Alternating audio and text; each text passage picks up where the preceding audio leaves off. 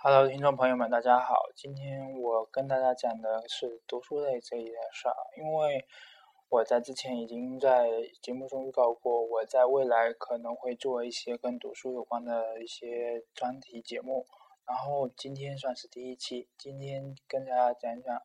嗯，之前看到的一本书叫做。独立书店你好，看完之后让我心生一些想法，就是说我们现在这个社会下，我们大家的读书的习惯是不是越来越少了？呃，爱读书的人是不是越来越少了？然后看完那本书之后，发现其实爱读书的人还是一样很多，很多人都在网络上去分享他们读书的一些经历，然后他们或者说从事一些跟书店有关的工作，或者在一些出版。社里面去工作，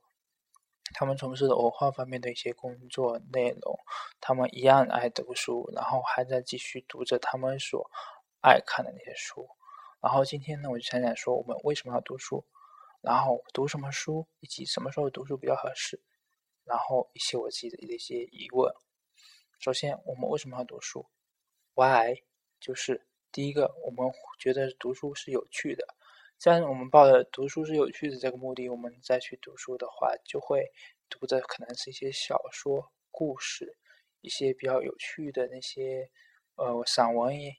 以及一些东西。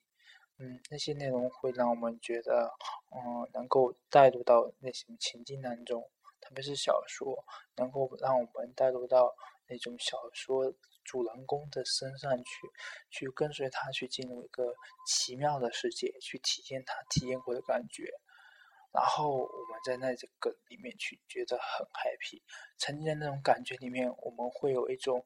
觉得很宁静、很舒适的一种 feel，而这个东西可能我们在在看电影或在其他的一些呃摄入信息的一些环境里面，也许能活到，也许不能。而我们这个感觉，很多那种去唱歌、菜跟群体去打交道那种情境当中，是很难去感受到这个感觉的。呃，只有在说在读书的时候，我们才能在一个宁静的环境之下，感受受到自己心里真的静下来的那种、那种很沉静的那种快乐的感觉。嗯。当然，这可能也会因为性格的原因，也会对不同人有不同的影响。也许对于内向的人来说，这种感觉可能是比较开心的；而对于外向的人来说，这种感觉可能会觉得好像比较孤独和寂寞。就即使在之前看到那个很多人在走入独行独独立书店的时候的感觉，大家也是不一样的。一部分人之后走。一部分人走进去之后会觉得说，好像，嗯，走进独立书店能够让他决定，觉得好像在一个这个宁静的书环境里面，就会觉得自己又找到了多年失去的那种，在一个图书馆里面去好好去读书的一种感觉，呃，好像走向那里就不想离开了，就得捧着一本书把它读完。而一部分人走进去就会觉得这个地方怎么那么安静。就好像就我不能去表现我的个性，我不能做一些大声说话那些事儿，就觉得太近，他觉得待不下去，就非要离开。每个人都觉得感觉不一样。嗯，还有嗯，第二个就是我们会觉得读书是有益的，就有好处的，就是怎么说呢？嗯，就。读书对我们大部分人来说，可能有一个目的是在潜移默化当中，可能能够去影响我们的价值观。而说到读这一方面的书，呃，培根曾经说过，读书读什么样的书呢？读史使人怎样这些东西，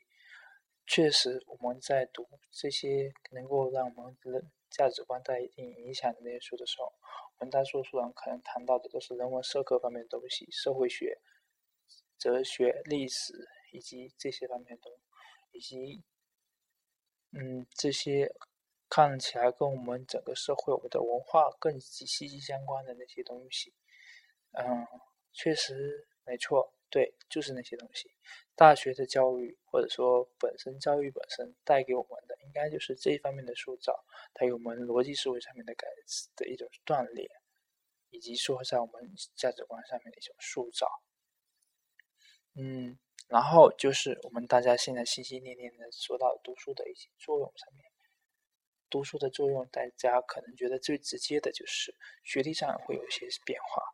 我们会从一个初中生、小学生、初中生、高中生、大学生拿到大学学历文凭，甚至有的人拿到博士文凭。这个东西好像可以为我们未来工作打定一定基础，好像我们可以凭着我们的学历拿到更好的工作。好，对，在长期以来是这样的，而，但现在面临着说。几百万的大学生毕业，毕业之后签约率那么低的一种情况之下，很多人开始怀疑说，读书到底有没有用？是不是读完书，读到越高的学历，可能我们的工作更不好？特别有些人就有些记者爆出了一些料，说据今年统计，百分之四十的四十几的研究生能够在毕业的时候签约，而在百分之七十几的。专科生已经签约，这时候好像给人感觉，呃，阅读到后面，好像签约率越低，好像大家的那个学历反过来会限制人的一个就业的这种情况。事实是这样的吗？呃，其实从我们自己简单的逻辑推理一下，就可能知道不是这样的。专科生本身有很多他们的签约。是有水分的，他们的就业率是有很多水分的。而再说一个专科生，他们可以更多找到基层的工作，更愿意去做。而研究生，他们很多都摸不开，他们在刚开始就业的时候会有很多选择，这个选择让他们暂时找不到工作。而对于长期来说，确实是读书越多的人，他可能会有更好的长期的发展的可能性，他们的选择的自由权越多。这是从有用方面来说是这样的，然后在工作之后，我们很多人为未来的工作的过程当中会有转换职业的一个选择的一个问题，在那方面我们也许会有说要去考职业资格证。我们很多人的读书在在一定层面上是这样的，就是在大学里面也是很多人在去考那些很多人看起来有用的证。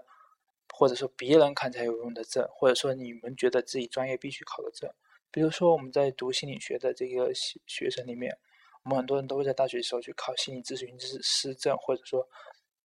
人力资源管理师证。但是只要深入的了解一下就知道，心理咨询心理咨询师三级的证书以及人力资源管理师三级的证书，在社会上并不受认可，也许你考了也未必有用。而当我们身边的人都在考的时候，我们都在考。很多其他专业的人，他们面临的情况一模一样，要考会计、会计师证或者其他证都一样，考先考着，不知道以后有没有用，先考再说。这很多人报的状态，在工作之后一样是这种状态。当别人在做什么时候，我们也随波逐流去做，然后就忘了一个事儿。我们学所学的那些科学的知识也好，或者说很多方面的东西，它其实在培养我们的专业的能力。专业能力不是靠着职业资格证书来证明，而是靠着我们在工作当中的那些积累下来的真正的知识去证明。而职业资格的那些证书上面考到的那些。知识其实恰恰是已经过时了的，对我们现在社会来说，很少的这种借鉴的价值，甚至在未来的生活当中，可能已经没有用的那些知识体系，甚至那些知识已经是被很多人证明说它本身就知识上有所谬误的，我们去谬误的，我们确实去去把它那些东西记在里面，是不是有点而浪费时间在一些没有用的事情上面？好，接下来第三个，第三个大的方面说一下，我们什么时候读书是一个比较好的一个时间？其实，我们如果说现在听众里面，我们现在如果是大学生或大学毕业生，其实我们已经错过了阅读的最好的一个时间。我们阅读的黄金时间是在小学的时候，或者说更早一些，就从。或者说更早的一个时间就可以开始，就是从我们五岁开始，已经开始进入一个我们可以真正开始接触文字方面的阅读的一些信息的一个年龄。我我五岁开始，我们已经可能已经有了两千多个的基本的词汇量，之后已经可以开始去阅读一些基础的东西。就是说，我们这个中国人，我们可能要在呃中学阶段去识字率要达到三千五百个，可其实我们在小学五年、小学一年级可能本基本基一本，就从现在的。的这种教育情况来说，小学一年级、二年级已经能够达到两千的识字率，而这个识字率其实一些基本的书我们已经可以看得来，已经可以开始培养一些阅读的一些习惯。而到我们其实，嗯，到了小学五年级的时候，已经有了高中要要求的水平那种那个识字率，可以去读很多很多的书。而在那个时间段，其实我们大家都是相对来说比较有时间的，学业压力没那么大，可以真正去读一些自己想要的书，不会太多受到老师的限制。老师可能给补给我们布置很多作业，但是那些作业其实我们可以比较快的去完成。而到了初中、高中之后，已经变成另外一个时间段，这个阶段可能就毕竟就白银时期。我们没法再像之前那么认真去读了，因为我们有太多那种很难的课业，越来越困扰我们。然后我们可能青春期萌动，我们脾气变得暴躁，或者说行为变得更加难以自控，或者有的人已经开始情窦初开，开始要去谈恋爱，或者其他的各种原因，变得更多的诱惑，然后没有办法在这个时间去读一些想要的读的书。特别到高中的时候，在高考指挥棒的指挥指引导之下，我们除了那些推荐的老师要求的那些书目之外，很难再进一步去读一些自己想读的书籍。书籍阅读的真正的习惯，在我们那个年龄段很难的去练成。但是在之后，我们有一个补救的机会，就是到了大学。到了大学之后，我们开始。有一段很自由的时间。有人说，大学四年是我们这辈子可能仅有的四年的自由的时间，我们可以自由的去做很多事情。你想不上课，也许你可以逃课，但那这在那之前是不可能的。在中学阶段、小学阶段，老师管得很严，做不到；在大学时候可以。但在这工毕业之后，可能工作的时候，老板也不会让你逃，他会扣你的工资。而大学。很少有人会去管，可是很多人用这个自由的时间，没有用在读书上，而用在了其他人建议的去做社会工作上面，去做学生工作。而学生工作真的那么有用吗？真的像老师说的，可以培养很多很多方面的能力吗？真正做过学生工作的人，或者说走入这个情境之后，都知道，大学的学生工作带给你的更多是对生活的浪费。对生命的摧残，它带给你的影响其实很少的，而读书确实能给你带来一生的东积累的。呃，现在其实说现在很多人推崇俞敏洪说到他的大学经历，可他他说到他大学经历的时候，他很少说他大学做过什么事儿，他会说到他大学读了八百本书。里面有很多很多的哲学方面的书、美学方面的书，他会说到这方面。因为大学带给人更进一步的是，在我们之前的很多逻辑思维和抽象思维的积累之上，我们可以去读一些很精深的书籍，可以去读一些在未来我们可能再也很难有机会对去读的那些那些很让我们觉得没有任何用处的那些书。而那些书正好能够锻炼的那种抽象思维的能力和逻辑思维的能力，却是我们一辈子做其他任何的什么工作都需要的一些基本的能力，还有塑造那种价值观、独立思考的能力，也是很有用的。在大学毕业之后，很难很难有再有机会去读。也许我们可以选择去读研究生或者读博士生去做这方面的事儿。我现在正在做的就是这个事儿。我要继续考研，可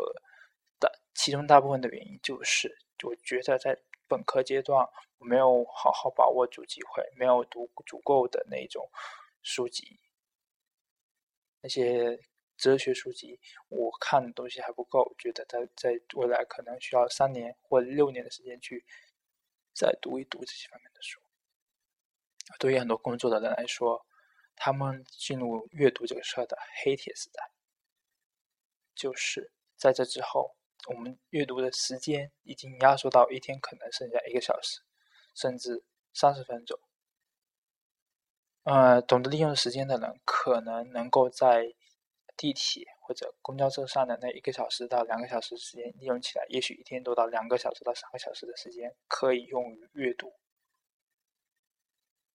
就举一下我自己现在的一个例子，我现在在准备考研，其实考研的性质和工作差不多。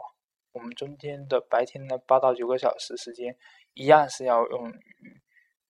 做准备着考研这个事儿，而这些东西里面所学的东西，其实跟工作的性质是一样的，对你自己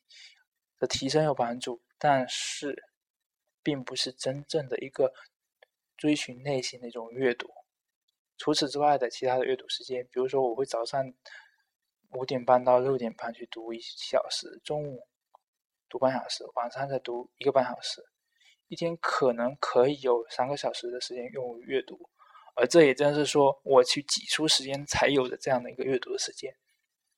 而这些时间其实对于很多嗯做着朝九晚五的工作，中午也有休息的很多人来说，确实也可以遵循这样一个时间去阅读，而很多人却把这一个时间要么用于睡懒觉，要么用于说嗯中午去跟人聊天也就过了。没有得到休息，也没有得到其他的安慰。晚上用于看肥皂剧也就过了。那些东西并不能给您的未来带来一定的帮助，是吗？您可以考虑一下这个问题。是这样的。那既然说我们看了那么多书之后，也知道什么时候看，也知道为什么要看，嗯。会不会想到有那么几个问题？怎么看？对我们选什么样的书？小说、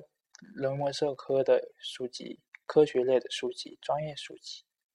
可是有很多人就推荐说，我们选书的时候一定要选经典，非经典不读。特别是在看独立书店你好那本书里面，那些爱书的人，那些读书如命的人，那些视书如。瘾君子，我自己也走在这这这环境当中，那些人都推荐说要读经典，但罗胖子说的对啊，确实我们很多人被经典那个两个字给圈圈住了，小时候看经典名著啊之类的。然而，真正读书的一个开始的点，并不是说让我们去读经典，而是由浅及深。就是我们去读读那些觉得有趣的书，我们觉得可以入门、可以看得来的书，就可以开始去读了。比如说，很多人对心理学有兴趣，可能就是源于说乐嘉色彩性格学那些乐嘉写的那些书，那些书让他们好像觉得心理学就是这样，然后开始去了解一些嗯跟自己性格有关系的东西。而当然，乐嘉那些东西可能在专业的人来看，他写的东西已经很浅，嗯，甚至有点看不中过他。可那就是畅销书的写作方法，就是让我们觉得易读、有趣就可以了。进入更深的一些阅读的一些领域里面去，我们去读人格理论这些东西，确实需要很多的其他的基础知识的积累，而这些对于呃我们来说可能做不到。比如说我自己是学心理学的，可能我现在可以去读心理学方面的书，会读的比较深，去读文献也可以。但是如果我要去读经济学方面的书，我就很难说直接开始就就去读国富了，像我同学推荐的那样。也许我一开始读的就是一些，嗯嗯，我所知道的经济学，或者说经济学有什么用这些方面的一些很简单的一些书。从这些东西去开始入手，由浅及深去读。好，那就说我们读完书之后，那我们读书的过程呢？读书过程中，很多人都会去记笔记。记笔记其实真正归根究底，其实我们大家还是要回到说手写笔记，在书上记笔记，或者说把书上的东西抄到笔记本上。电子化的那种记笔记的一些方法，其实真的只是把一些我们看到的东西转传了，而并没有转传到我们自己的记忆当中。当然，嗯，电那些印象笔记之类的一些软件，确实可以有一个帮助，就是它可以在我们看的书之间建立起一个资料库，让我们知道书跟书之间我们还缺哪些知识的环节不够，我们可以去补。让我们知道我们去读书，或者说在书当中去建立起一个在我们未来的工作或者说是生活当中能够给我们带来一些帮助的那个资料库，为我们自己所用。这确实是很有帮助的，只是它并不能再去代替要我们的手写笔记。当然，做那些东西之后，我们还可以把它分享给我们的朋友，让我们知道。让我们的朋友知道我们读过些什么，也让我们的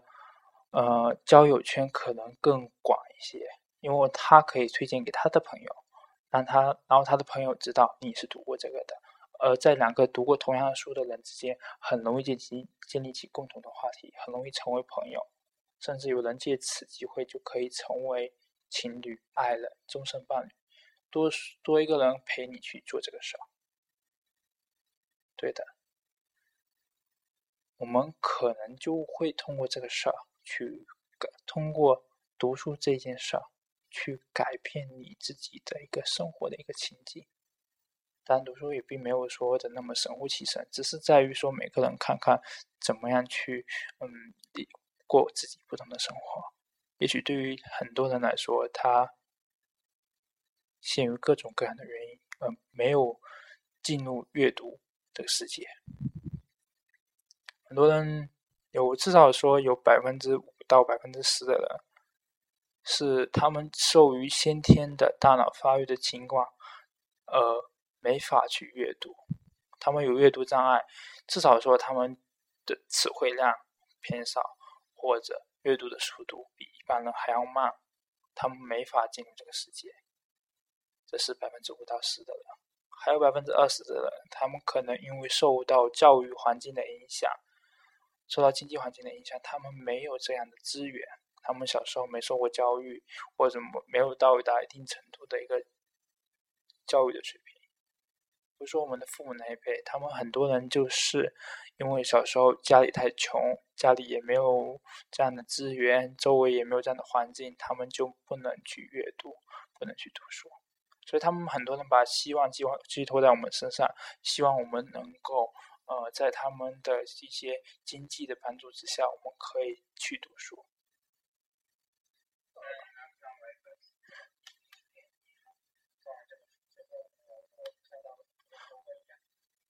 而再有说到这个时候。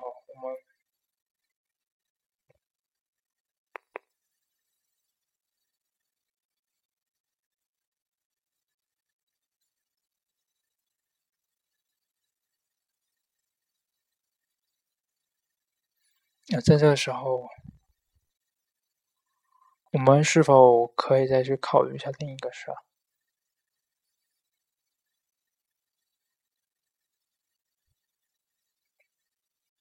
而很多人并不是说受于周围的环境，而他们自己的选择。对这部分呢，我其实真的想说，是否你们可以考虑一下这个问题？当你们玩游戏的时候，或者说。嗯，看一些电影的时候，是否觉得那些东西能够带给你现在心理上的一些满足？而这些东西是能够带给你一些愉快，让你觉得好像享乐是一个很舒服的事儿。然而，这些东西确实能够给你自己的未来去有一些的帮助和裨益吗？想想之后再去考虑这个问题。嗯，我之前听到梁栋他们说的一个事儿，就是，嗯，我们未来，我们这一代人，至少可能从他们这一代人开始就是这样的，能活到八十岁、九十岁，也许我们可以活的时间更长，我们可以可能要工作的时间也就会变得更长，也许我们要工作到七十岁，那么那么多年的工作，我们可能要变得频率很大。那有什么东西我们到七十岁还能做？我想了半天，可能就是给孩子们去讲故事，或者说做一做咨询。我们到那时候，就我，就可能已经做不了编程啊，很多那些现在很多看起来很高薪的一些工作。然后。不论我们到那时候想做什么，我们就得从现在开始。而从现在开始，我们需要去积累的就是知识这个基础的资本。而知识这个东西，很多人现在寄希望于互联网媒体啊，各种东西能够给我们带来一定的帮助。总觉得好像能够在谷歌和百度上找到一切我们想要的信息。可是我们想找到那些信息，也许有一天它就因为网络倒闭或者各种原因就找不到了。更多时候，我们需要靠的可能还是我们这个看起来没那么聪明的、没那么大信息储储存量的这个大脑，去帮我们去记录这些信息。而也只有说记录在我们大脑里面的信息，才能够真正为我们所用。当我看到。呃，犯罪心理的第一季最后一集，看到他们那个无比无比强大的那个电脑突然崩溃之后，他们怎么靠着瑞德博士的一个他的大脑去解决这个问题的这个过程，我更加觉得，我们更需要的是去阅读、去读书，把自己的这个自己的这个大脑。真正锻炼成一个能够储存住信息，然后能够去解决问题的一个大脑。解决问题，很多现在的问题其实需要的就是逻辑思维、抽象的逻辑思维，而这些东西就得通过阅读，通过经年累月，至少是五到十年的一个阅读的一个过程去锻炼出来。然后，其实形象思维也是这样，就是让我们去抽想象一些东西。这个东西很多的建议，也就是在于我们要去看小说，去想象到那些画面那种感觉。即使现在很多从事视频行业啊，去制作视频的那些人，可能他们的那些想象力的来源，也是来源于他们读过那些书的过程当中，他们自己创造出来的那种形象。读书这个事儿，确实没有其他事情可以代替。也许说，独立书店的店会消亡，会慢慢沉寂下去，但我觉得这也是不可能的，因为它会有以其他的方式重新呈现在人们的面前。也许电子阅览器会越来越普及，Kindle 也好，还是其他的各种软各种东西都会越来越普遍，好像让我们觉得书可以随随处可可以涉及到，但。这些书真正要到我们的大脑里面去，还是得我们自己去看，还得我们自己去阅读。而真正能够给我们带来那种长期的影响的那种阅读的方式，或许还是捧一本纸质书在里面读，因为那个时候我们可以随时添加上我们的手写笔记，可以随时在书上涂涂画画，在旁旁边标记上我们想要说的一些。感想要写下的一些感悟，而这个东西是电子阅览器，它再先进也比较难以做到的一个事儿。说了那么多跟读书有关的事儿，其实读书，其读不读是我们每个人自己的一种选择的一个过程。当然，说实在的，嗯。社会有的时候替我们选择，替我们去说，要让我们去接受各种教育。可真的有的时候去想一想，真的在教在这个